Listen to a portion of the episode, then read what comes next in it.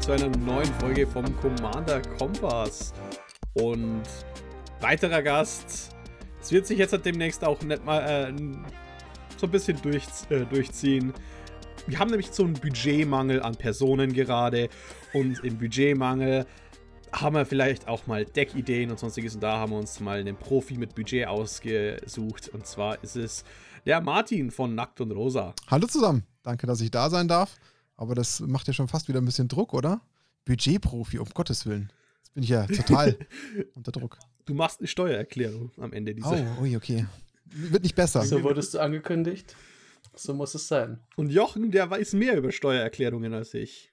Der hat ja welche, zurück, äh, hat welche zurückbekommen, um sich schöne Lederstiefel zu kaufen. Ich weiß ehrlich gesagt über Steuererklärungen wahrscheinlich genauso viel wie alle anderen Menschen. Ich weiß aber, dass es kann man gleich am Anfang mal von der Budgetfolge die Lebensweisheit bringen.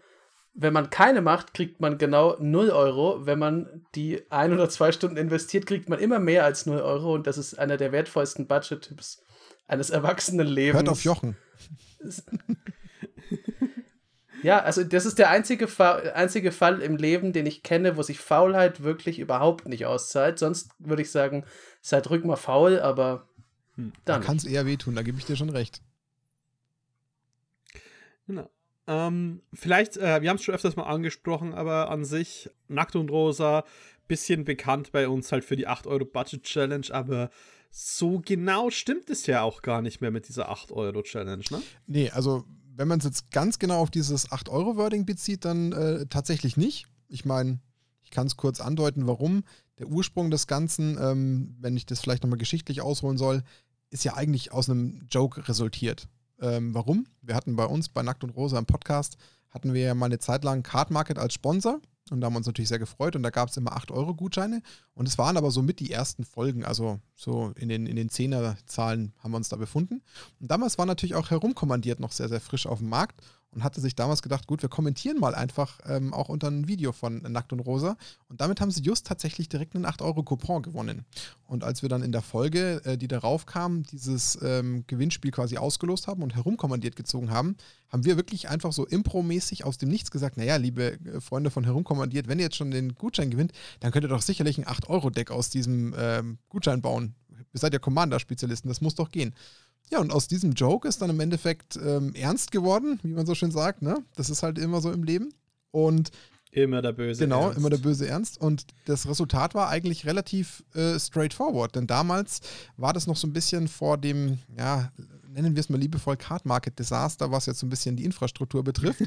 ähm, denn damals konnte man nämlich noch in der Once-Liste diese sogenannten Up-Preise sehen wenn man sich die Once-Liste angelegt hat. Und das war eigentlich unser Indikator, weil wir gesagt haben, naja, wenn jetzt jeder schon so ein bisschen die 8-Euro-Decks brewt und da war schon richtig äh, Spaß auf der Straße und alle hatten Bock, da ging das noch. Und äh, in dem Moment, wo leider da dieser ähm, Breakdown kam, ist leider auch seitens Card Market diese Funktion ausgeschaltet worden, mit der uns natürlich jetzt die gesamte Idee mehr oder weniger völlig zerschossen wurde. Ja, und jetzt mussten wir kreativ werden und ähm, da gibt es jetzt quasi einen, einen, neuen Workaround, den habe ich äh, gerade letztens im Livestream mit Benze von herumkommandiert mal gebrainstormt und wir haben eigentlich jetzt ein sehr brauchbares Ergebnis gefunden. Und bleibt es bei 8 Euro? Geht nicht. Also okay. das ist die Quintessenz gewesen. Also wir haben wirklich lang drauf rumgekaut. Community hat mitgeholfen. Das war sehr wichtig für uns und sehr hilfreich, weil wir natürlich echt total am Grübeln waren, wie können wir jetzt äh, drumherum äh, basteln und trotzdem irgendwie zum Ergebnis kommen. Und ähm, ja, wir sind dann insofern kreativ geworden und haben dann einen sehr, sehr hilfreichen Tipp. Ich glaube, es war sogar von einem unserer Kollegen, dem Melanie Bone, der damals live im Stream war. Äh, der hat einen Tipp gegeben und zwar, dass man ja auch über Moxfield bauen kann und auf Card Market Preise gucken kann. Der einzige kleine Nachteil ist an der Stelle, dass er da den äh, sieben Tage ähm, quasi Medien, Average nimmt, also ja. den, den, diesen, äh, genau diesen Average-Preis. Und ähm, trotz allem war das natürlich schon eine riesige Unterstützung weil ja jetzt jeder wieder theoretisch auf Moxfield gehen kann, sich sein Deck zusammenstecken kann und man mit den Preisen natürlich besser hantieren kann. Ist nicht ganz so scharf wie früher, aber es bringt uns wieder sehr nah in ein Fahrwasser, mit dem wir hantieren können. Und deswegen haben dann Benz und ich gesagt, gut, wir gehen in die Richtung, dass wir das Ganze jetzt vom ähm, Gesamtbetrag auf 25 definieren, weil wir glauben, dass wir da noch möglichst viel von allem abfedern, was wir so brauchen. Jetzt sind wir quasi auf diese 25 Euro über Moxfield gekommen. Nur haben wir noch keinen ganz, ganz finalen Namen gefunden. Also da sind wir noch so ein bisschen am Brainstormen, was es dann so für einen coolen Namen geben könnte für das Ganze. Also der alte Klassiker 8 Euro ist jetzt erstmal zumindest äh, in der Form dahin, namentlich, aber die Idee lebt weiter. Die Idee lebt weiter und allgemein ist es trotzdem für viele Leute interessant, denn was man aus diesen Budget-Decks lernen kann, ist wirklich viel, also auch, also auch für Deckbau und das ist auch, worum eben hauptsächlich die neue, äh, diese Folge hier sich drehen wird. Also einerseits, wie spielt sich das Spiel auf, dem, auf dieses Budget? Was ist wichtig zu beachten beim Deckbau? Wo sind ein bisschen Tipps? Wie kann man zum Beispiel das Deck von hinten aufsäumen? Wie man es äh, so gern sagt. Und ähm, einfach bloß mal auch eure Ligastruktur möchte ich nur mal ganz kurz dann ansprechen, weil ihr habt ja auch mehrere Ligen für verschiedene Spiele und äh, ich glaube mittlerweile macht sie auch eine Flash and Blood Liga, wie ich es mhm. gesehen habe. Was äh, mhm. aufmerksam? Ja, liegt auch daran, dass ich selbst jetzt mittlerweile ein bisschen Flash and Blood spiele. Auch nicht verkehrt. Aber. Sollen wir direkt auf irgendwas eingehen? Also stell mir die Frage und ich versuche dich äh, mit Informationen zu versorgen. das überlasse ich direkt erstmal in Jochen. Denn der kennt sich ja mit Fleisch und Blut aus. Gerade mit Fleisch und Blut kenne ich mich nicht aus, aber ich kann ja auf alle anderen Punkte davor eingehen. ähm, vorab mal, ich habe ja auch mir dann eins, eins gebaut und zwar den guten Walduk, Keeper of the Flame. Ein, ein wunderschöner monoroter Schamane, der für Auren und Equipment sich Elementare erschafft. Und ich habe ein normales Deck Walduk, also das ist überhaupt nicht Budget. Da sind auch relativ teure Sachen drin. Und dann haben wir schon vor Ewigkeiten mal gesagt, hey, baut doch auch mal sowas. Und dann habe ich mir halt den rausgesucht. Und deswegen wäre jetzt auch, worauf ich dann eingehen würde, so ein bisschen, dass das, wir hatten es schon öfter, dieses, äh, dass Restriktionen eben mehr Kreativität zutage fördern.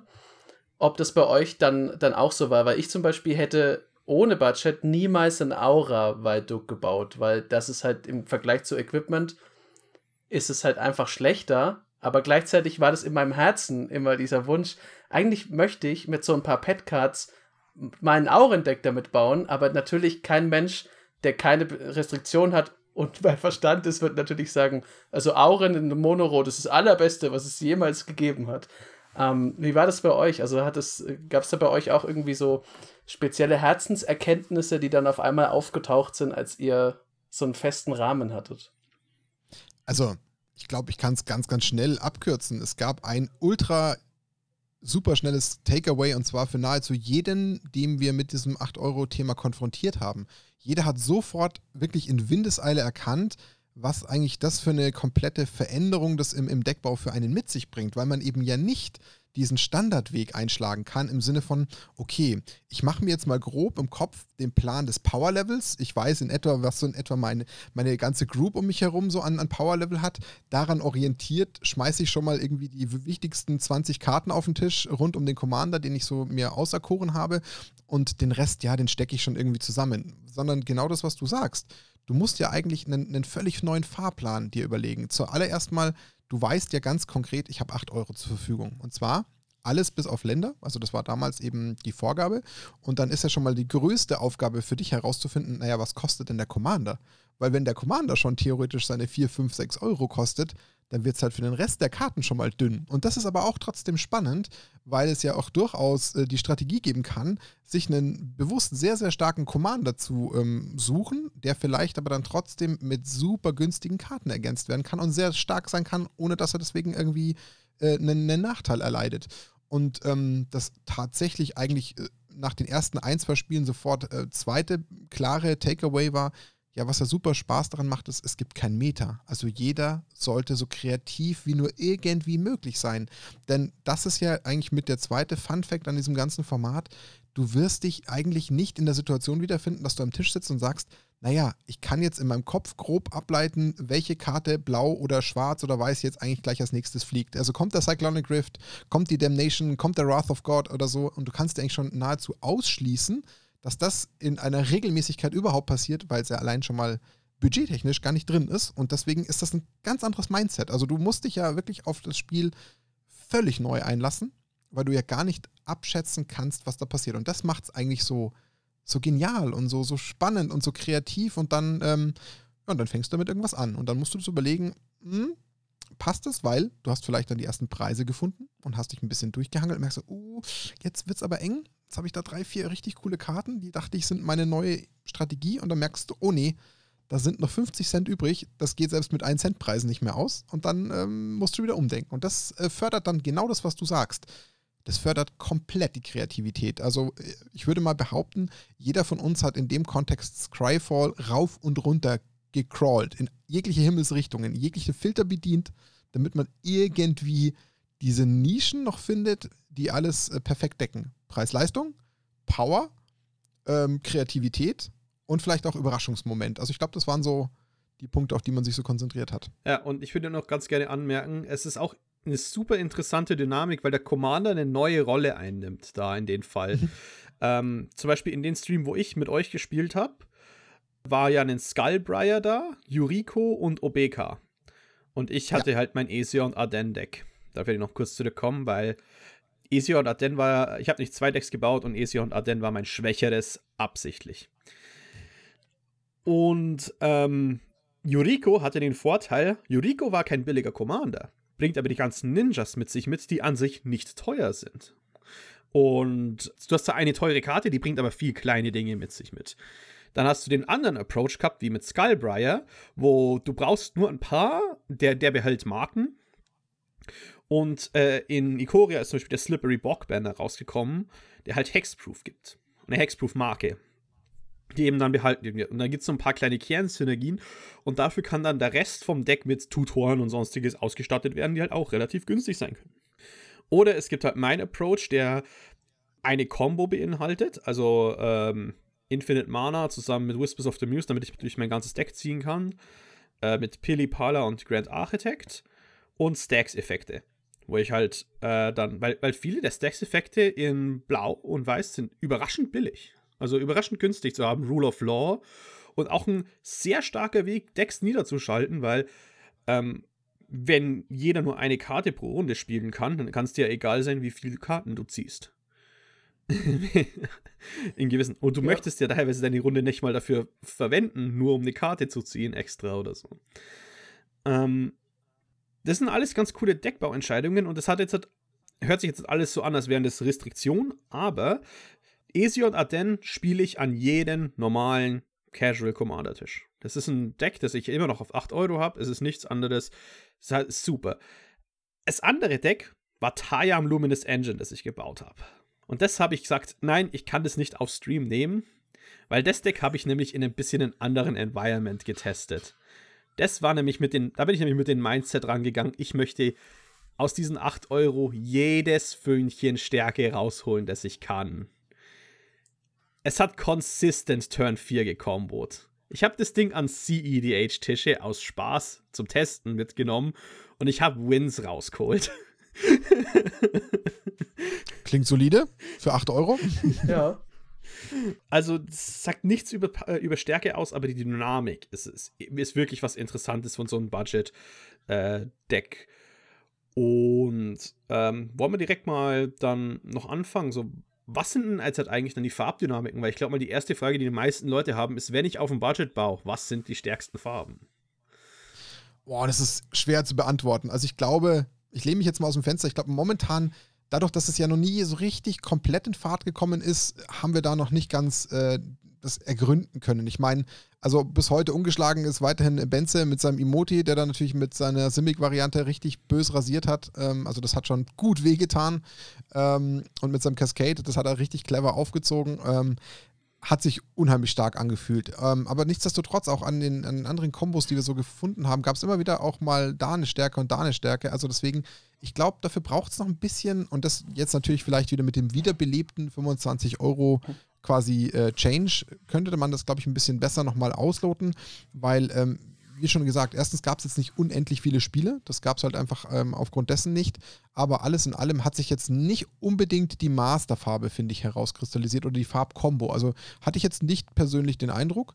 Und ich glaube, das würde auch einfach Zeit brauchen, weil du ja am Ende noch so viel mehr finden kannst. Also ich glaube, wir haben ja da, wenn überhaupt, an der Oberfläche gekratzt. Also gerade wir wissen es alle selbst äh, am besten, wie viele tausend Commons und Uncommons da draußen rumfliegen. Und wenn natürlich die jetzt plötzlich einen ganz neuen Fokus kriegen, kann es ja nochmal an so vielen Ecken neu aufpoppen. Also selbst wenn du vielleicht den, den eine, die eine Ankamen in einem Deck nicht wirklich valide zum, zum Fliegen bringst, passt du vielleicht wiederum im nächsten Commander, den jemand wieder irgendwo aus der Ecke rauskramt und sagt, Mensch, der ist doch super.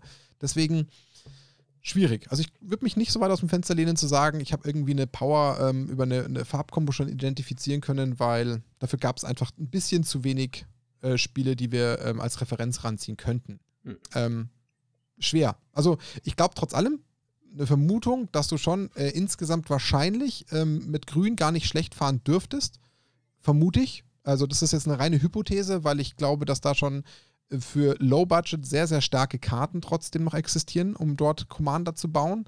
Und dann, glaube ich, kannst du, wenn du dir dann eine vernünftige Combo aufbaust, ähm, ob das jetzt mit, mit Schwarz-Grün ist oder Schwarz-Blau, wahrscheinlich schon immer was relativ Stabiles bauen. Reine Vermutung. Aber wir wissen ja auch alle, ähm, Rot ist jetzt auch nicht unbedingt bekannt für die ultra teuren Karten, kann auch richtig knallen. Die Frage ist halt nur, wie gut kriegst du es auf den Tisch? Also wie gut kriegst du so diese klassischen, ich sage jetzt mal eher diese, diese Burn-Charaktere und diese, diese äh, Single-Threads umgesetzt. Das ist deswegen schwierig. Kann ich jetzt, weiß nicht, hast du ein Gefühl für dich entwickelt, Freddy, aus den äh, Spielen, ja, die du gesehen hast? Schon ein bisschen. Okay. Ähm, grün im, okay. äh, Grün hat im Sinne von Golgari am besten äh, funktioniert, weil Golgari als Farbkombination hat sehr viele Redundanzen und sehr viele Synergien über Sets. Das gleiche mit, mit Izzet. Und ich schaue ein bisschen, was die Sets übergreifend machen. Weil Izzet und Golgari sind halt für mich die, die am konsistentesten sind. Wenn ich aber eine Farbe einzeln wählen würde, dann wäre bei mir ähm, wahrscheinlich grün und weiß erste oder erste und zweite Stelle. Der Grund, wieso weiß hm. ich so äh, weit nach oben ansehe, ist, weil die nämlich der einzige, äh, so die einzige wirkliche Farbe sind, die auf diesem Budget das richtige Removal-Paket mitbringen. Und Schwarz hat immer wieder diese kleinen Limitierungen, dass sie nicht alles loswerden können. Aber ein Swords to Plowshares ist teilweise 40 Cent. Mhm. Und ähm, mhm. Detention Sphere ist super gut, wenn du in, äh, in Azorius bist. Und mhm. Weiß bringt all diese Utility-Effekte, die die anderen Farben eigentlich fehlen, auch auf dem billigen, auf, auch auf dem Budget mit. Also aus Removal-Sicht gebe ich dir recht. Da dürftest du wahrscheinlich mit Weiß vergleichsweise noch am äh, stabilsten fahren, weil ich meine, Blau bietet nicht so unfassbar viel und die Karten sind in der Regel viel zu teuer. Schwarz, eigentlich ähnlich, wie du schon sagst, wenn dann überhaupt dann immer nur mit Limitierungen. Wobei, ähm, es ist halt die Frage, wenn man jetzt das klassische Commander oder auch vielleicht CEDH jetzt mit diesem Budget-Format vergleicht, da äh, glaube ich schon, also wenn man es jetzt vielleicht nicht so ultra auf die Spitze treibt wie du, dann gehen die Spiele wahrscheinlich auch potenziell schon mal deutlich länger. Also da geht es wahrscheinlich viel mehr auch mal ins Mid-to-Late-Game, weil sich halt vielleicht nicht gerade über so eine Ultra-Power in den ersten Runden äh, irgendwie total schon äh, Richtung Null klopfen lässt. Und dann hast du wahrscheinlich auch mal die Möglichkeit, äh, Removals zu verwenden, die halt mehr mit Restriktionen äh, zu kämpfen haben oder teurer sind. Aber dann, wer hat halt die günstigen Board-Vibes, die man sich lohnen, lohnen kann? Ja, die ja. sind auch in weiß. Das stimmt, ja. Aber ich wollte nur sagen, zumindest ist da schwarz nicht ganz raus. Das meinte ich damit. Ja. Aber klar, weiß gebe ich dir vollkommen recht. Das wirkt natürlich dann in der Konstellation schon aus der Perspektive gesprochen mit am stärksten. Aber dann wissen wir ja, was wir tun müssen. Also auf jeden Fall mal weiß äh, challengen und unbedingt mal jetzt mit, dem, mit der neuen Vorgabe der 25-Euro-These ähm, dann vielleicht mal auch ein bisschen in weiß reinluren, ob es nicht da irgendwie richtig schöne Power-Decks gibt. Hast mich schon wieder motiviert, schau. Muss ich da mal reingucken. Wobei sich da dann ja im Grunde so an der, an der Hierarchie gar nicht viel ändert, weil Weiß hat ja auch jetzt, also wenn du gar kein Budget hast, hat Weiß ja auch, äh, also absolut die besten Removals für fast alles. Das ist halt, was man ja. mit Weiß macht. Man schickt alles und jeden, was einem nicht passt, ins Exil. Immer ständig nerven, ja. Ähm, was ich mir nur jetzt vorstellen kann, ist zum Beispiel, wenn man, wenn man Boros hätte, da fällt halt dann der ganze, also das ist ja jetzt auch noch nicht so alt, diese ganze neue Idee, wie man mit Weiß oder Boros eben rammt, ähm, da fällt halt relativ viel weg, glaube ich, weil du musst es ja immer wieder zurückbringen und natürlich brauchst du dann die besseren Länder eigentlich dafür, um das rauszusuchen. Mhm. Ähm, du bist halt immer noch ein bisschen langsamer. Also nicht, dass ich damit ein Problem hätte, weil ich habe, äh, also ich, das hört sich jetzt immer so, so fürchterlich an. Ich spiele habe halt auch Boros gespielt als noch nicht. Äh, ich brauche ich brauch kein Super Boros-Deck, um Spaß dran zu haben. Ähm, aber ich weiß gar nicht, wie teuer zum Beispiel bei Rot jetzt Chaos Warp war. Ich glaube, es war eine der äh, bisschen hochpreisigeren in meinem Walduk-Deck, aber bei Rot hast du halt auch sonst. Was willst du denn sonst benutzen? Kannst ja, ja schlecht mit deinen ganzen Burn-Spells daherkommen äh, ja, die dir dann gegen Permanence gar nichts bringen. Was es ja. aber noch spannender macht und gleichzeitig auch wieder nicht, weil auch bei 8 Euro musste man sagen, okay, Ich mag Chaos Warp vielleicht nicht, mag es auch äh, ohne Restriktionen mag ich es nicht. Aber es muss halt jetzt rein, weil sonst stehe ich da und dann ist halt eine Karte, die mir das Genick bricht und ich kann gar nichts dagegen tun. Ja. Hört sich jetzt äh, auch natürlich dann ganz interessant an, weil Frage ist eben, was wurde auf dem Budget gepr geprintet überhaupt? Weil viele der Dynamiken ändern sich halt allein mit der Existenz von einzelnen Karten. Also äh, was wäre Rot ohne Underworld Breach und Dockside auf einmal? Das wird wahrscheinlich ein ganzes Power Ranking fallen von wahrscheinlich der zweitbesten Farbe zur definitiv drittbesten. Also einfach bloß, wenn die zwei Dinger weggenommen worden sind und beide kann man eigentlich gar nicht unterbringen unter dem Budget, wobei ich weiß gar nicht, wie viel Underworld Breach gerade kostet. Das war zeitlang okay, glaube ich. Müsste ah, man das ist, glaube ich, wieder runtergegangen. Ja, okay. Das ist eine der wichtigsten Dinge, die ich auch lernen musste, ist, worauf muss man wirklich beim Deckbau achten? Also mhm. nicht nur das Budget, sondern wie gewinnen die Decks überhaupt? Was sind die Wingcons? Ja. Und das, das ist was, wo ich halt bei äh, oft auch bei Decks, die kein Budget an sich haben oder halt nur mit einem gewissen Spielen, oft ein Problem haben. Also, dass sie nicht unbedingt Wincon los sind, aber die Wincons einfach nicht in ihren Plan funktionieren, weil sie zum Beispiel Gegner nicht mit einbeziehen. Und das ist was, wo ich gemerkt habe, wenn man sich wirklich dieses, äh, diese, diese Limitierung setzt, um zu wissen, wie gewinne ich das Spiel, und dann kann, weil dann kann ich mir, kann ich nämlich immer diese, stelle ich mir mehr diese Frage, aber was, wenn nicht? Was ist mein Backup? Wo ist meine Idee? Und ich glaube, äh, einer der wichtigen Dinge ist eben, äh, daran ist eben A, was ist die Commander-Wahl? B, welch, äh, welche Rolle nimmt der Commander im Deck ein? Und C, sind meine Wingcons reliable? Theoretisch kann wahrscheinlich jedes Deck, wenn es gut läuft, ab Turn 8 gewinnen oder Turn 6 oder Turn 7, je nachdem, was es ist. Was ist wirklich der Average Case bei mir? Und wenn ich mich mehr mit meinem Deck befasse, wenn ich die Idee hinter jeder Karte kurz mal hinterfrag, weil es könnte ja mein Budget sprengen. Ob, lohnt sich wirklich ein mhm. Euro für Pyre of Heroes, damit ich vielleicht eine kleine Combo-Line holen kann? Oder sollte ich vielleicht das Euro, den Euro eher in zwei Karten investieren, die mir allgemein mehr Card Draw geben oder so? Man kann natürlich auch den Wahnsinn voll ausleben. Das, äh, die Chance gibt es da auch, dass man sagt, 7 Euro eine Karte, los geht's. Gibt's auch, ja, ja. Aber wie du schon sagst, also ich glaube, was man da vielleicht noch nicht ganz unterschätzen darf, dadurch, dass, also du hast ja gerade eine, eine, eine Key-Komponente genannt, dass man äh, in seinem Plan auch sehr häufig oder halt viele Spieler den Fehler ja machen, die, die Gegner nicht einzubeziehen. Das wiederum ist natürlich eine Riesen-Challenge jetzt in dem Kontext, weil du halt dich jetzt gerade in so einem, in so einer, ich sag jetzt mal, Early Stage, wo sich ja dieses Format mehr oder weniger befindet, du hast ja gar nicht den konkreten Weitblick. Gut, mit viel Glück weißt du vielleicht mal, äh, was für Commander da so der eine oder andere sich mal ausgesucht hat, weil man darüber geredet hat. In der Content Creator Szene haben da vielleicht alle schon so ein bisschen, äh, ja, wie auch immer, ein bisschen damit geprahlt, wie sie den jetzt bauen werden. Dann kannst du es vielleicht antizipieren. Aber jetzt haben wir ja gerade das Beispiel auch von Jochen gehört, dass er eben jetzt einfach mal die völlig andere Variante gebaut hat, weil er gesagt hat, hey, jetzt kann ich es mal machen, jetzt lässt sich im Budget mal umsetzen. Und sonst hätte ich es ja nie gemacht. Ist halt die Frage, denkst du quasi für den anderen Spieler, der den Commander nimmt, um diese Ecke ähm, und kannst du dich darauf mit deinem Masterplan auch wirklich einstellen. Und das ist ja das, was es, glaube ich, einfach so funny macht, weil du sagst, okay, ich versuche, so gut es geht, mit dem Wissen, was ich habe, irgendwie abzustecken, was mich erwarten könnte und versuche aber noch meinen eigentlichen Hauptmasterplan einzusetzen und muss auf die Restriktionen gucken.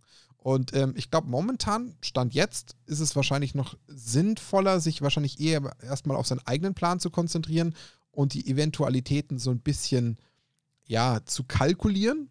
Ähm, zwar ein bisschen risikobehaftet, aber ich glaube, das ist wahrscheinlich der sinnvollere Weg, weil man ja wahrscheinlich sowieso auch momentan jeder, der so einen Commander mitbringt, einfach noch eine große Portion Überraschungseffekt an den Tisch bringen wird. Also, das ist einfach so. Und dann wird sich schleifen. Also dann wird irgendwann sich so ein bisschen, ähm, wenn der Motor rollt, so ein bisschen herauskristallisieren, okay, erstens, was kann ich natürlich am Deck noch verbessern? Klar, weil man die Schwachstellen identifiziert. Das ist Punkt eins. Und Punkt zwei ist, weil man so ein Gefühl dafür bekommt, was sich denn die Leute so rausgesucht haben. Also wird es irgendwie total Creature-lastig? Versuchen die Leute wirklich irgendwie noch Low-Budget-Kombos zu spielen? Versuchen sie ständig den Gegner irgendwie gefühlt zu controllen und zu nerven? Das wird sich wahrscheinlich dann so nach den ersten 20, 30, 40 Spielen so ein bisschen kristallisieren, wie es ja normal ist für einen Meta. Deswegen würde ich mal zumindest die Empfehlung ausgeben, lieber erstmal auf Commander und die Mischung zwischen meinem Power Level und meinem, meinem eigenen Risiko, wie du es ja gerade auch gesagt hast, so ein bisschen darauf zu konzentrieren, weil entweder eine richtig coole Karte, viel Geld, oder zu sagen, ah, ich glaube, ich mache, weiß nicht, Safety First oder Variety und mache lieber aus den 2 Euro fünf Karten. Was ja echt viel bringen kann. Und das muss man natürlich so ein bisschen kalkulieren, gerade bei 100 Karten, weil die bleiben es ja trotzdem. Und das ist natürlich das, was es wieder ein bisschen noch trickier macht, weil bei 100 Karten, da kann halt einer auch mal ganz lange nicht gezogen werden. Und äh, fünf Karten ist die Wahrscheinlichkeit schon wieder höher. Ja, das stimmt natürlich. Ich habe auch ehrlich gesagt, ähm, ich habe das so ein bisschen vermischt. Den, also der vernünftige Jochen hat gesagt, okay, such dir Backups, also such dir Kreaturen, gibt es ja genügend, zum Beispiel den äh, Champion of the Flame, der halt auch ziemlich stark wird für jede Aura, die an ihm dran liegt, also plus 2 plus 2 für jede Aura und das Ding hat Trampeln und es kostet nur 2 Mana insgesamt. Das wird halt sehr schnell zu einer sehr großen Bedrohung, vor allem in einem Format, wo jetzt vielleicht nicht jeder die, die teuersten Removal Spells drin hat. Ja. Ähm, ich habe aber gleichzeitig mir halt dann beispielsweise, das war auch der, damals für 5 Euro der, der größte Einzelposten im ganzen Ding, Valakut the Molten Pinnacle reingelegt, weil ich habe ja eh nur Mountains und zusammen mit was, was relativ günstig war, also Nahiris äh, Lithoforming hm. oder Lithomancing, hm. Lithoforming ist es. Ja. Ähm, kann das halt dafür sorgen, dass du einmal deine komplette, dein komplettes Mana opfern kannst und dann halt das direkt nochmal rausballerst. Das kann auch das Spiel beenden. Das kann mich natürlich auch ganz schnell ja. selber zerstören. Äh, und dann hätte ich halt 5 Euro mega ins Sand gesetzt. Aber auch da habe ich mir gedacht, es ist ein monorotes Deck. Wohin mit dem Wahnsinn, wenn nicht da rein? Und auch da, wie du schon sagst, alleine da kannst du ja, glaube ich, einfach schon ein bisschen vorauskalkulieren, dass da verhältnismäßig zu dem eigentlichen normalen Format, wo es jetzt äh, hätte, die Antworten der Mitspieler bedeutend geringer ausfallen werden. Also da musst du dich vor irgendwelchen Counterspells etc. wahrscheinlich deutlich weniger fürchten oder irgendwelchen anderen Interruptions. Ähm, ja. Deswegen kann man das natürlich schon mit mehr Kalkül einplanen als sonst, würde ich mal vermuten. Also ja, denke ich, ich auch. hätte da wahrscheinlich wenig dagegen anzubieten, wenn überhaupt. Also bei mir in meinem Obeka-Deck, glaube ich, wäre keine einzige Antwort dagegen vorhanden. Einfach nur beten. Zum Beispiel den Storm Herald rein. Und das ist halt auch endlich mal so eine, eine Sache gewesen. Das, seit es diese Karte gibt, also der kostet zwei Mana und ein Rot und so hat er Taste, 3-2 ist ein Schamane und sagt, du kannst, wenn ein Spiel kommt, alle Auren die aus deinem Friedhof an Kreaturen von dir anlegen und am Ende werden die exiliert am Ende des Zuges da weiß ich halt mit Sicherheit, wenn ich das in einem, normal, in einem normalen Meta-Umfeld mache, ist mein Friedhof in diesem Augenblick sofort weg. Ja. Er ist entweder schon vorher weg, das, dann brauche ich ihn gar nicht spielen, aber er wäre dann in dem Augenblick sofort weg.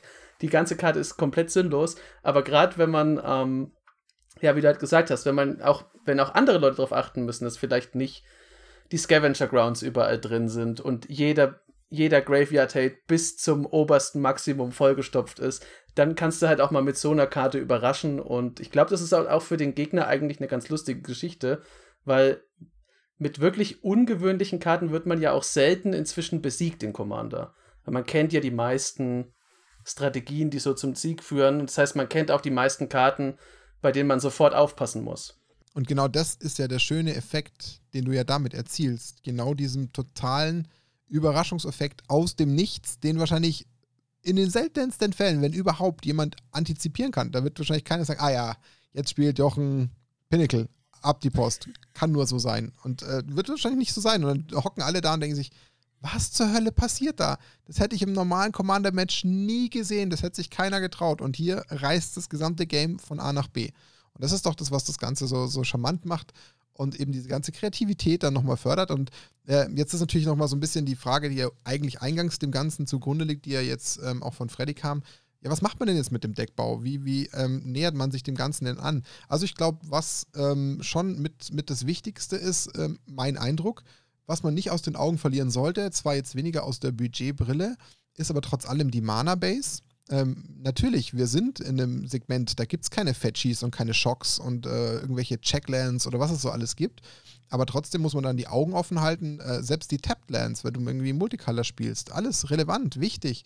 Die Scrylands äh, oder die, die, wo du Health Gains und so Sachen, äh, die getappt kommen, auch das kann plötzlich total sinnvoll und wertvoll sein, was man sonst überhaupt nicht mit dem, mit dem Hintern angeguckt hätte. Aber in dem Kontext äh, absolut wichtig. Mana Dogs, die Signets, ich meine, klar, sie sind eigentlich in den klassischen Precon-Decks und sonst so meist überall zu sehen und zu finden. Aber es gibt natürlich viele klassische Commander-Spieler, die die Signets jetzt auch wieder eher so ein bisschen verachten. Aber in dem Kontext, komplett neue Welt, Brille, kostentechnisch genau richtig, um Mana auf jeden Fall äh, zu fixen, macht Sinn. Also auch aus der Sicht würde ich auf jeden Fall sagen, mehr Augenmerk drauf legen, als man vielleicht glaubt.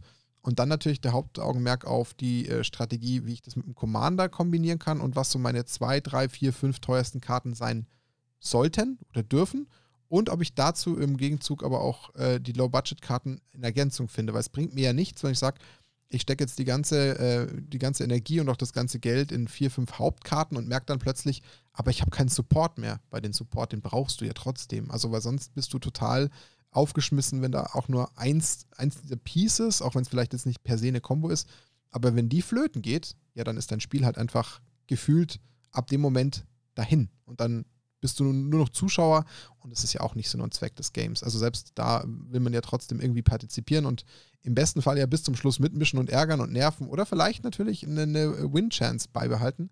Ähm, aber ich glaube, aus der Perspektive würde es ich machen, habe ich also zumindest meinen, meinen Aufbau gewählt und ich habe auch eigentlich so mit den Leuten, die ich ges äh, gesprochen habe, dazu eigentlich gleiches Feedback bekommen. Jetzt könnt ihr natürlich auch nochmal euer, euer Feedback geben, wie ihr denn so von der, von der Richtung rangegangen seid. Also unterstreicht ihr so ein bisschen die Aussage auch in Richtung Mana Base und Mana Dogs oder würdet ihr es eher aus der anderen Richtung aufziehen?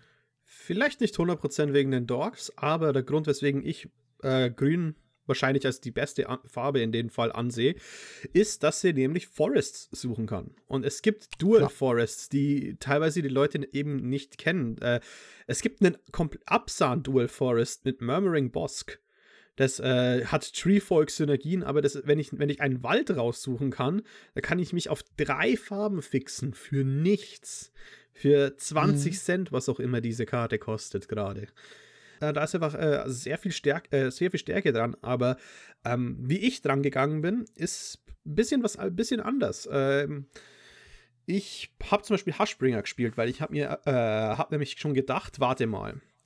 Relativ viele Leute mögen ja eigentlich diese Enter the Battlefield Kreaturen und das sind ja starke Kreaturen, Eternal Witness und sonstiges.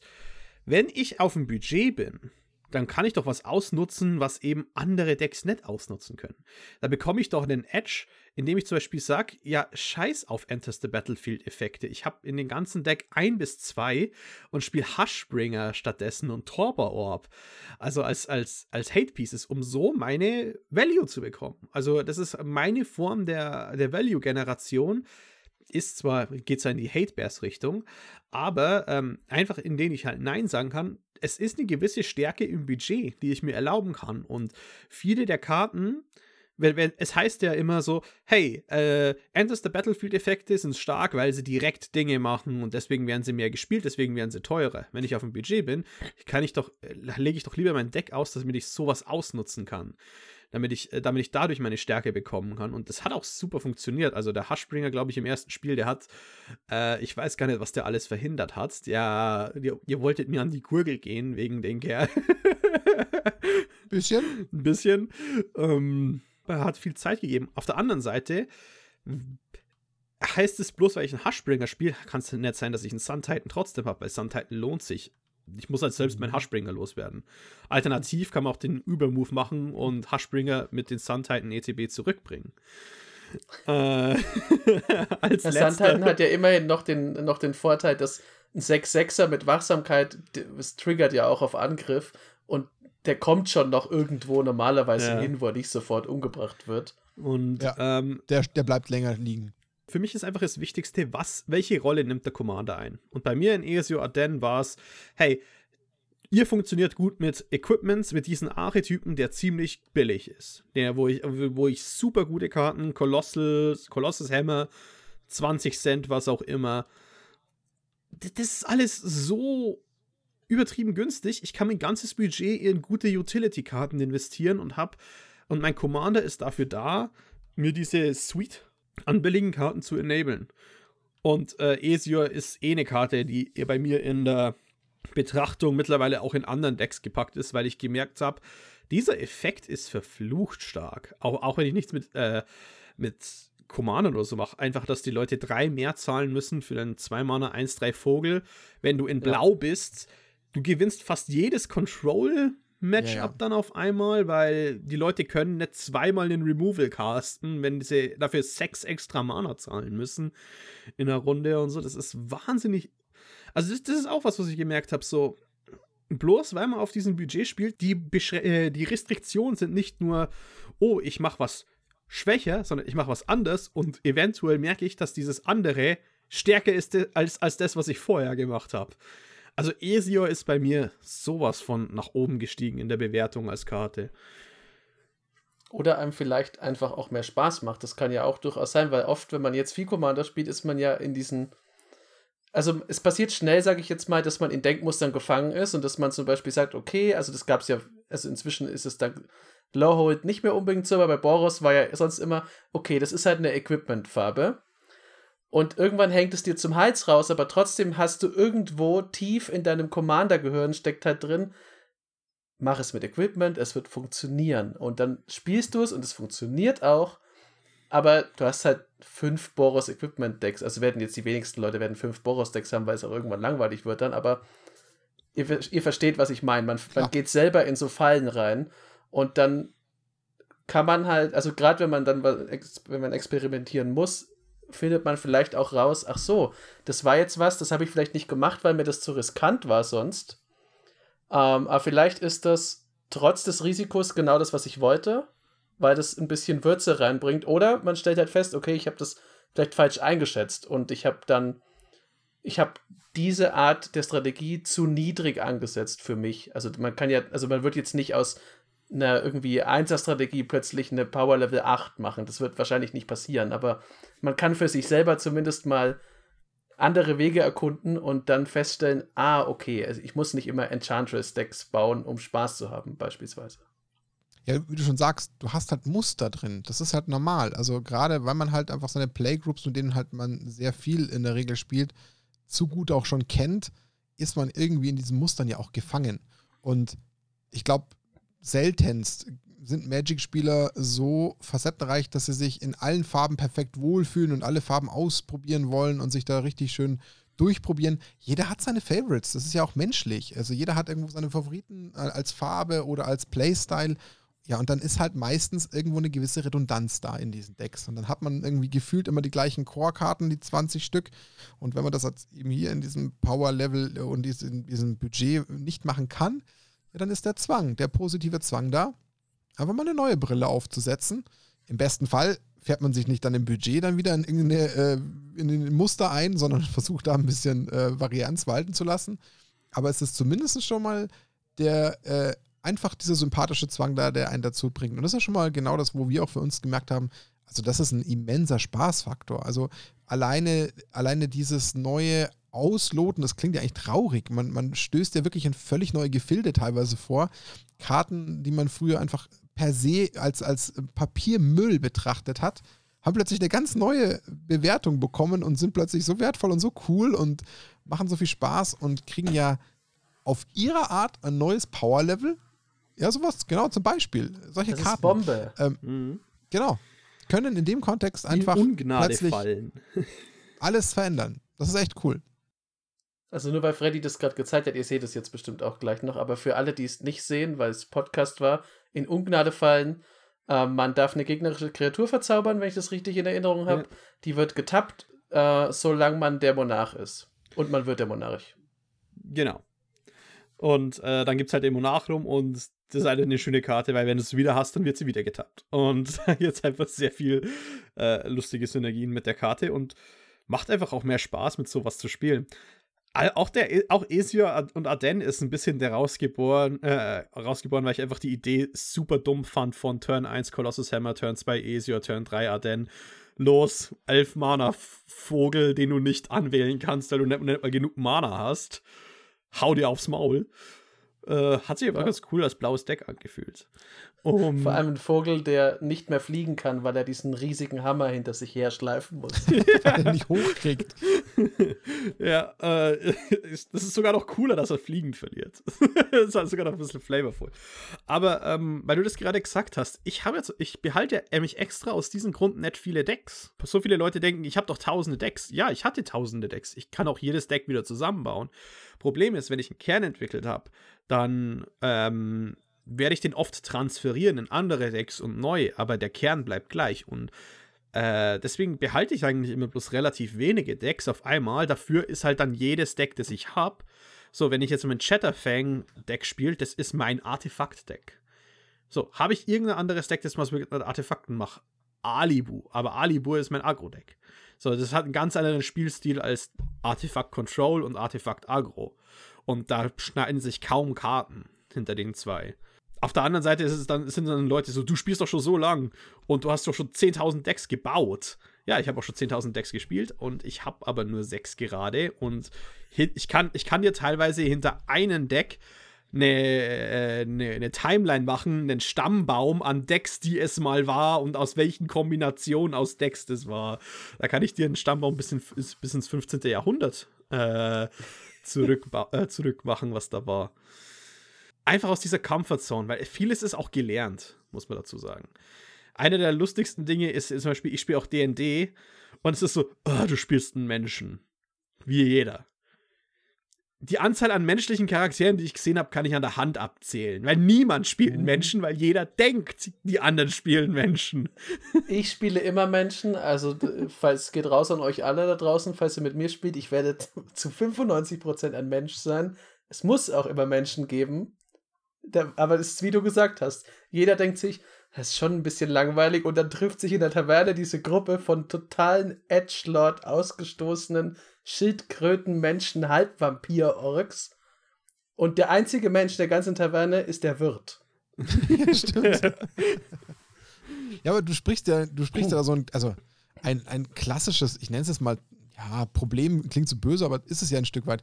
Es ist ja irgendwo normal, dass die Leute irgendwie versuchen, immer das, das Powervollste irgendwie dann doch auch ein Stück zu kopieren. Ich meine, klar, Commander fühlt sich mittlerweile, ich glaube, ich denke, er gibt mir eh auch als Commander-Liebhaber extrem schnell recht.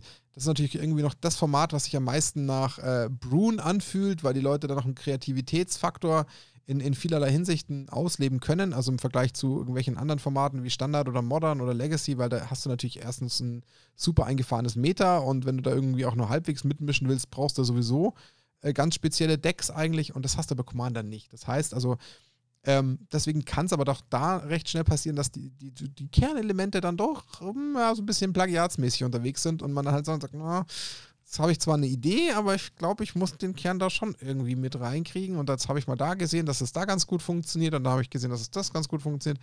Und dann ist man ja dann doch eher schneller dabei, sich auch auf diesem Wege zusammenzustecken.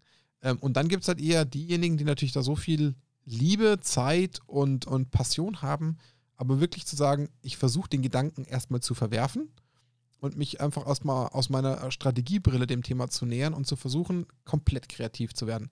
Aber das, und da glaube ich, haben wir halt einfach den, den größten Spaßfaktor eben auch an diesem Format gefunden, das ist hier halt quasi ab Stunde Null gegeben und das halt noch für eine theoretisch deutlich längere Zeit, weil kein Meta und weil halt eben nicht die, also weil, weil wahrscheinlich die Wahrscheinlichkeit auch deutlich geringer ist, dass du mit gefühlt jedem Commander in derselben Farbe auch wieder den gleichen Kern spielen kannst, weil das wird wahrscheinlich allein schon die Restriktion mit den, mit den Kosten der Karten nicht ganz hergeben. Also du wirst wahrscheinlich nicht per se hergehen und sagen, ja, okay, also diese, diesen 5-Euro-Bulk, den baue ich jetzt in jedem roten Deck ein. Würde ich jetzt mich aus dem Fenster lehnen und behaupten, wird nicht passieren. Also das, glaube ich, ist hier seltener der Fall. Ja. Also ja, würde ich auch, auch, sagen. Auch bei 25 Euro, wenn ich einmal den ja. Melira-Pot-Deck baue, äh, werde ich kein zweites Melee-Rapport-Deck bauen, egal was es ist. Es ist so, ja. da, dafür sind die Kernkarten einfach schon zu teuer. Ich glaube, das ist übrigens auch tatsächlich eine ganz gute, eine ganz gute Brücke zu, also für alle Leute, die jetzt noch nicht alle unsere Folgen kennen. Ähm, wir haben in Folge 51 über Staples geredet und wie man lernt, welches, also wo Staples sinnvoll sind und wo halt nicht. Und ich glaube, das ist tatsächlich eine der besten Gelegenheiten, die man hat, auch mal selber seinen, seinen Blick auf Staples äh, neu ein bisschen nachzuschärfen, weil dann kann man ja sehen, okay, also das ist mir das Geld wert, das ist mir nicht wert. Dann kann man aber auch vollkommen legitim zu dem Schluss kommen, es gibt in dem Slot halt, also jetzt, das kostet 3 Euro zum Beispiel, aber es brauche ich. Mhm. Und dann weiß man ja auch sehr schnell, welche Staples sind halt welche für mich, die ich wirklich brauche oder die haben den Ruf verdient und welche sind vielleicht entweder hochgeredet, das hört sich jetzt böse an, oder sind halt doch nicht, also wenn man jetzt ganz, ganz, ganz pragmatisch rangeht, doch nicht in jeder Situation das aller, allerbeste. Mhm. Und das ist, glaube ich, schon relativ äh, cool und auch ein großer Nutzen von so einem kleinen Experiment, weil man selber den Kopf halt aufräumt. Was wir, glaube ich, jetzt in dem ganzen Kontext ähm, fairerweise gefühlt fast schon zu sehr vernachlässigt haben, einfach nochmal auch den Fakt hervorzuheben, dass sich dieses Format auch wunderbar zum Lernen eignet. Du kannst ja nicht viel kaputt machen, also allein aus finanzieller Sicht. Du kannst dich ja eigentlich in ein Fahrwasser begeben, wo du genau weißt, jeder hat die gleiche Limitierung. Ja, es gibt natürlich vielleicht den einen oder anderen erfahreneren Spieler, der natürlich viel mehr mit den Karten anzufangen weiß, aber du hast ja gerade einen schönen Faktor gesagt, Jochen.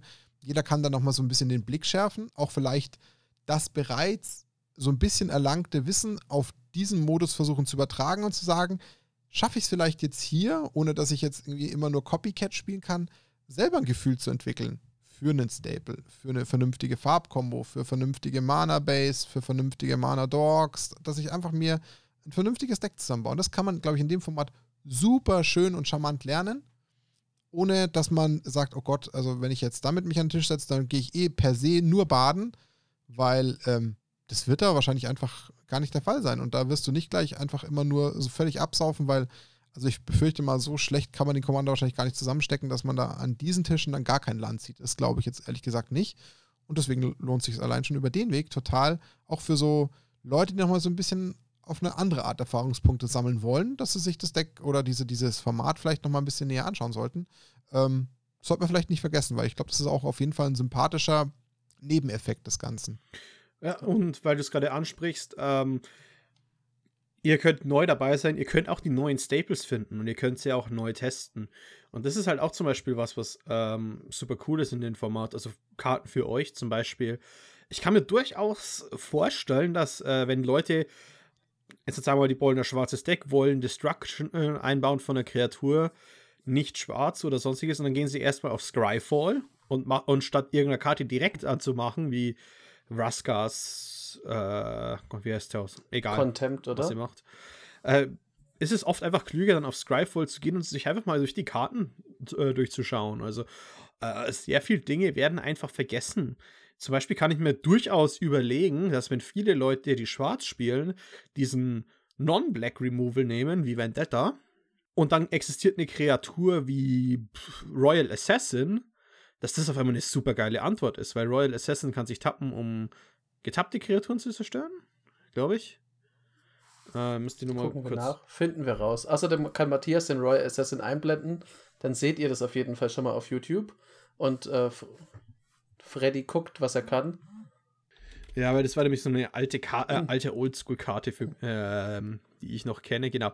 Destroy Target Tapped Creature was eben eine schwarze Kreatur ist und die kann wahrscheinlich super gut funktionieren, je nachdem, wie sich das Meta entwickelt. Und das kann man halt nur herausfinden, wenn man es spielt. Und auf der anderen Seite hat man dann was, eine Karte, mit der man dann selbst diese Verbindung aufbaut, wo nicht jemand herkommt und sagt, hey, ich spiele Royal Assassin, weil ich habe keine Ahnung, die Karte könnte Trash sein. Weil ja. oh, es wird einfach nicht mehr angegriffen oder vielleicht wird Vigilance super, super stark. Wer weiß, was es ist. Mhm. Aber allein, dass was die Möglichkeit existiert, durch eine, durch eine Scryfall-Suche eine Karte zu finden, die einfach einen zum Denken bringt, das ist es wert. einfach bloß mal deswegen ja. zu testen. Ja. Man stößt dann völlig neue Gefilde vor. Man hat ja plötzlich Karten vor sich, die hat man äh, nicht auf dem Schirm gehabt und durch die Suche allein schaut man sich plötzlich Karten an, die früher sonst quasi per se rausgefiltert worden wären. Weil man gesagt hat, okay, keine Ahnung, ich nehme vielleicht die Rarity automatisch schon mal raus oder ich nehme, keine Ahnung, die CMC-Values schon mal raus, weil ich brauche, wenn irgendwie Low CMC-Value und äh, Removal oder so. Das ist ja genau das. Oder ich suche bewusst über irgendwelche Keywords, Tribals oder was auch immer oder irgendwelche Kartentypen und dann schaue ich mir die an und muss, muss halt gezwungenermaßen die sogar anschauen. Oder ich muss sogar den Filter sogar aus der anderen Perspektive erstmal bedienen. Vielleicht sogar sicherheitshalber sagen, okay, ich lasse jetzt mal die Mythics und die Rares weg, weil die ja wahrscheinlich zu teuer sind. Ich meine, klar, wenn man da irgendwelche günstigen Rares findet, ist nie verkehrt, außer Frage. Aber genau das ist ja das, ja. wo man sagt, okay, krass, die Karte, die funktioniert ja auch, äh, die kann ich ja wunderbar kombinieren. Ähm, und da braucht es dann die Suche und ähm, da gibt es bestimmt, ich, auch da bin ich mir ganz, ganz sicher, bei nahezu jedem Spieler ganz, ganz viele Hoppler-Effekte im Sinne von, hätte ich nicht erwartet, krass, habe ich früher nie für möglich gehalten, jetzt macht es Sinn, jetzt muss ich es probieren, äh, ich baue die ein und dann spielt man sie und merkt man entweder, wie du schon sagst, plötzlich es passt Bombe aufs Meter, einfach per Zufall wie die Faust aufs Auge, oder man dachte es und muss vielleicht wieder ausbauen. Aber ist ja auch nicht schlimm. Man hat man was gesehen, man hat was probiert, ein bisschen ausgetestet. Das ist ja das Schöne dran. Und der Worst Case ist 20 Cent plus Porto ist weg. Wenn überhaupt das mit etwas anderen Komma ist. Genau. Man kann ja auch ähm, nicht nur bei Einzelkarten, sondern auch bei Strategien rausfinden, ob die Bombe sind oder nicht ja. für einen. Weil wenn man nur ein geringes Budget hat, also ich sag mal, bevor man jetzt direkt mit einem Gruul-Agro-Deck mit Xenagos als Commander einsteigt und halt richtig Kohle rausballert, kann man ja erstmal klein rausfinden, ob Gruul-Agro vielleicht überhaupt was ist für einen. Oder ob man vielleicht zufällig dann jetzt bei so einem Deck wie bei, wie bei Freddy, ob man vielleicht mega Bock bekommt auf Voltron. Mhm. Und das ist ja durchaus was, also gut bei den Precons, da kann man auch immer so ein bisschen probieren. Das geht ja öfter mal in eine Richtung, dass man zumindest so, so Richtung Light oft, dass man in, in so ein bisschen hingeschoben wird. Aber das ist halt, also man kann auch sagen, hier, also in meinem Fall wäre es halt Spacelinger gewesen, dann, was ich jetzt nicht gemacht habe, aber ich hätte es machen können. Dann probiere ich halt mal einfach äh, für die paar Euro Spacelinger aus. Was kann da schon schiefgehen? Vielleicht habe ich auch schon Karten ähm, und ich habe halt wirklich nichts in den Sand gesetzt und im Großen und Ganzen, das hatten wir jetzt öfter, kann man da nur draus lernen. Man kann dann immer noch sagen, das war jetzt mal gar nichts, das war voll der Schuss in den Ofen, das macht mir keinen Spaß. Vielleicht war es sogar gut, aber es macht mir keinen Spaß. Aber das ist ja auch wertvoll, weil dann muss man später nicht mehr Geld ausgeben für Strategien, die man nicht mag. Ganz kurz als Anekdote hier noch, äh, warum wir uns übrigens auch auf die 25 dann eingeschossen haben, weil es natürlich auch eine gute Range für die Precons ist. Weil man sagen kann, man kann vielleicht auch auf Precon-Basis sich beteiligen, wenn man möchte. Aber zumindest würde ich da ganz gerne die Lanze brechen. Ähm, wenn man versucht, so ein bisschen für sich den, den äh, Decktyp ausfindig zu machen, versucht es trotzdem lieber zu bauen, weil ihr zumindest euch schon mal damit auseinandergesetzt habt, ihr habt einen anderen Fokus. Also ihr versucht euch ja aus einem anderen Winkel dem zu nähern, als zu sagen, hier stehen die fünf Precons auf dem Tisch, welcher davon könnte mein Spielstil sein? Ich nehme einfach eins, ja, und dann packe ich es aus und schaue mir mal die Karten an und dann spiele ich da, damit. Wenn ich es aber wirklich von der Pike aufbaue, habe ich zumindest schon mal einen grundsätzlich anderen Blick dafür gehabt, habe mir meine Gedanken gemacht und wenn es mir dann nicht passt, dann glaube ich, kann man es gefühlt nochmal bestätigter abschreiben. Bei einem Recon-Deck tue ich mich persönlich zumindest immer schwer, weil irgendwie fehlt ja dann auch eine persönliche Note irgendwo. Und ähm, ich glaube, das ist nur förderlich, wenn man es zumindest versucht hat. Ja, ist ähnlich wie wenn ich mit meinen äh, Kumpels Poker spiele. Wir haben immer 15 Euro drauf, nicht weil, ach, wir machen es um Geld oder sonstiges, sondern damit jeder richtig spielt.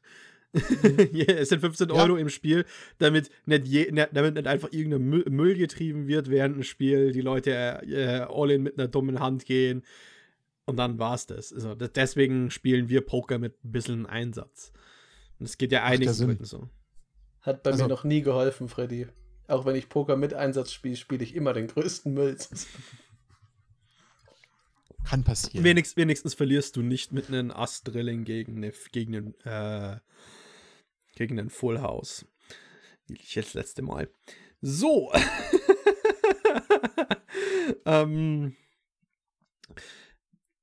aber, wenn man jetzt mal dieses Deck hat, muss man sich ja trotzdem auch organisieren zum Spielen. Und jetzt kommt mal meine persönliche Frage. Ihr habt, glaube ich, noch keine Liga. Ihr habt ja noch einen Namen. Ich würde mal sagen, wenn ihr, wenn, Leute, wenn ihr was drunter kommentieren möchtet unter dieses Video, äh, Namensvorschläge Sofort. Ich glaube, Quarter Dragon Highland ist ja das, was ihr ein bisschen äh, rumwirkt, aber. Mir ist direkt Quarter Life Crisis übrigens eingefallen, aber dann e-, eher für die Gegner. die aber auch schon mal ein Quarter Life Crisis finde ich auch witzig. Also bitte, mhm. ich, ich, unterstütze jetzt erstmal ganz kurz Freddy, haut die Kommentare voll. Also Benze, ich und die Community, die im Twitch-Stream waren. Wir waren am Grübeln, Grübeln, Grübeln und waren noch nicht so ganz happy. Also wir brauchen noch irgendwie so einen richtig geilen äh, Blitzgedanken. Also Quarterlife Crisis finde ich auch schon lustig, der, der ist schon richtig nett. Ähm, aber haut was drunter, damit wir da noch auf jeden Fall eine coole Namensfindung haben. Ähm, also Liga existiert schlicht noch nicht. Äh, ich gehe kurz auf die Frage an sich ein. Ähm, es gibt ja von uns zumindest eine Grundidee, die hat es ja auch damals schon gegeben, die aber dann leider ja durch diesen ähm, Outtake ähm, ja leider zunichte gemacht wurde.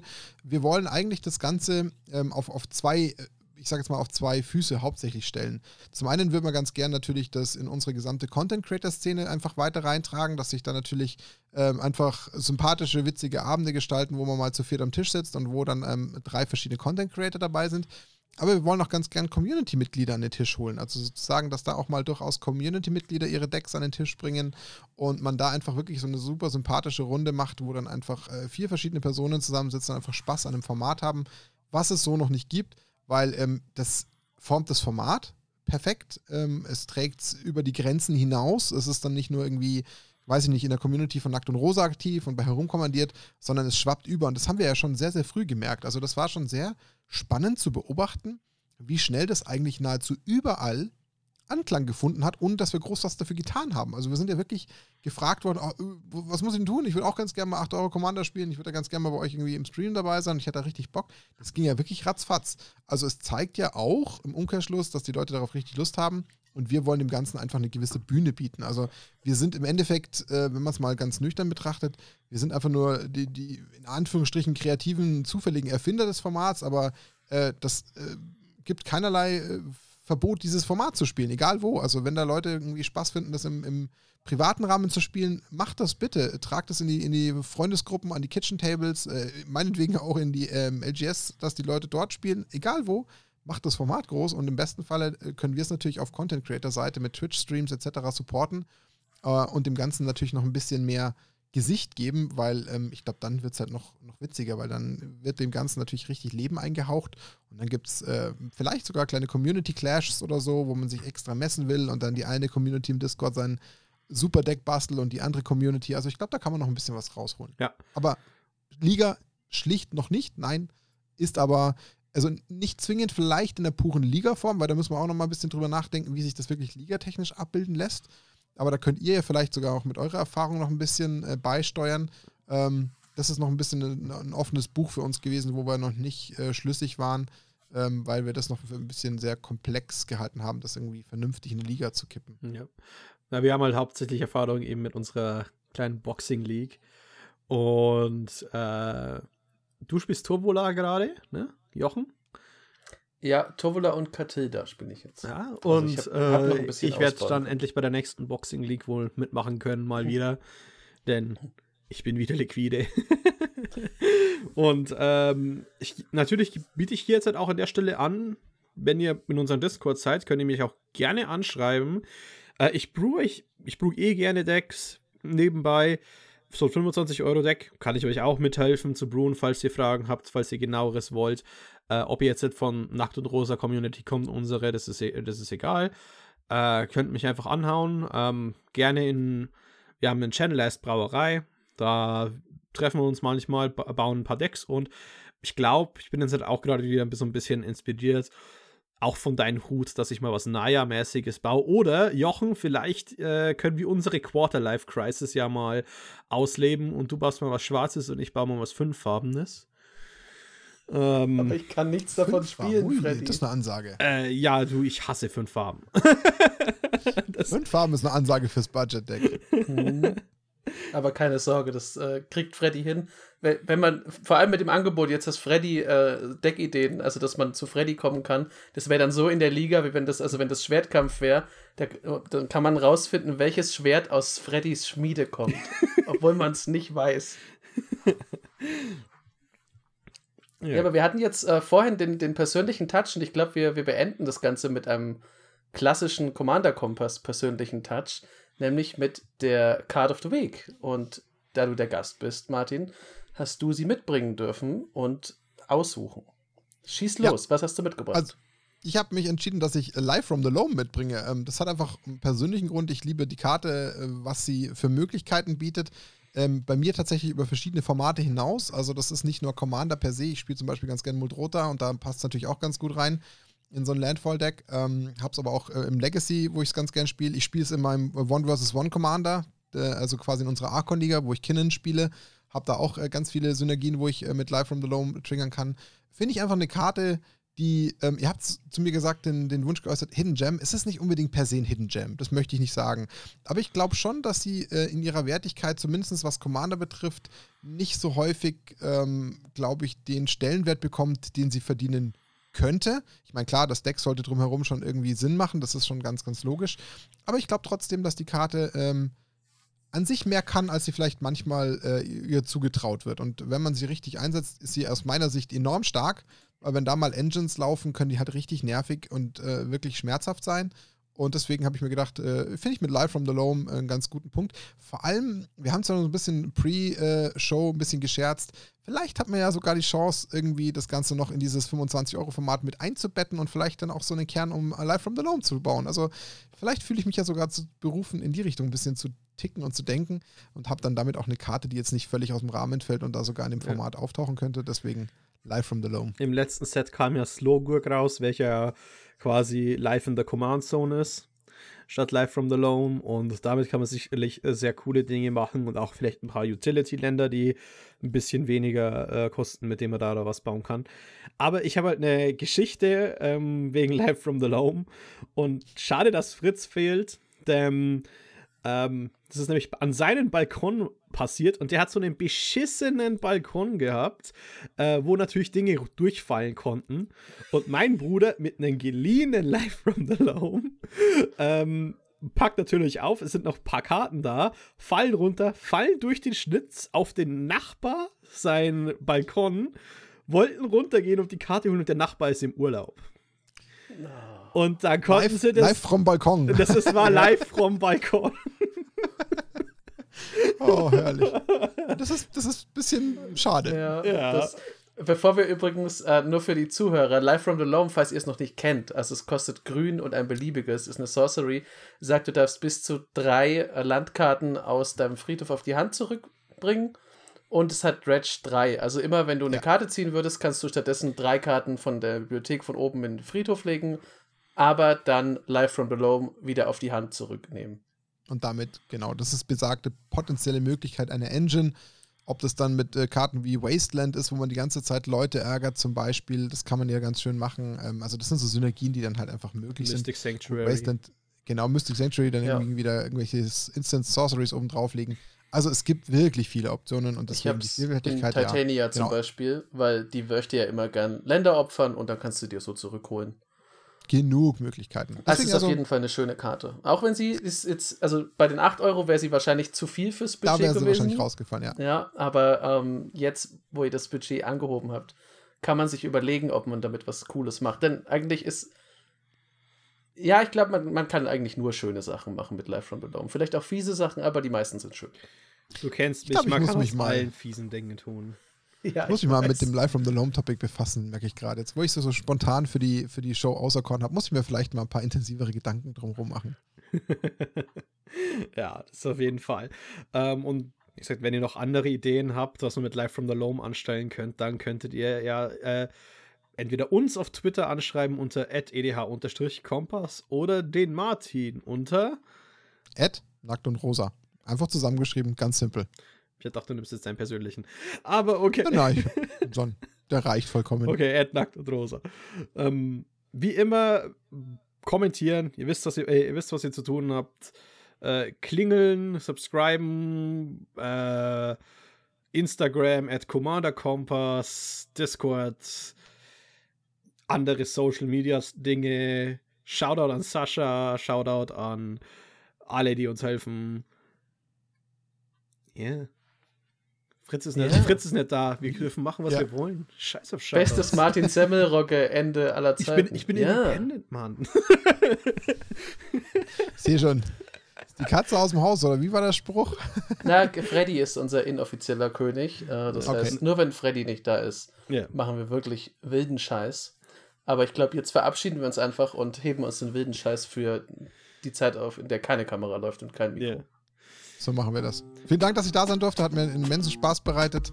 War sehr Und schön, ähm, danke. ja, wir sehen uns äh, quasi äh, in der nächsten Budgetschlacht am Tisch, würde ich sagen. Auf jeden Fall. Ja, dann, man sieht sich. Servus. Tschüss zusammen. Ciao.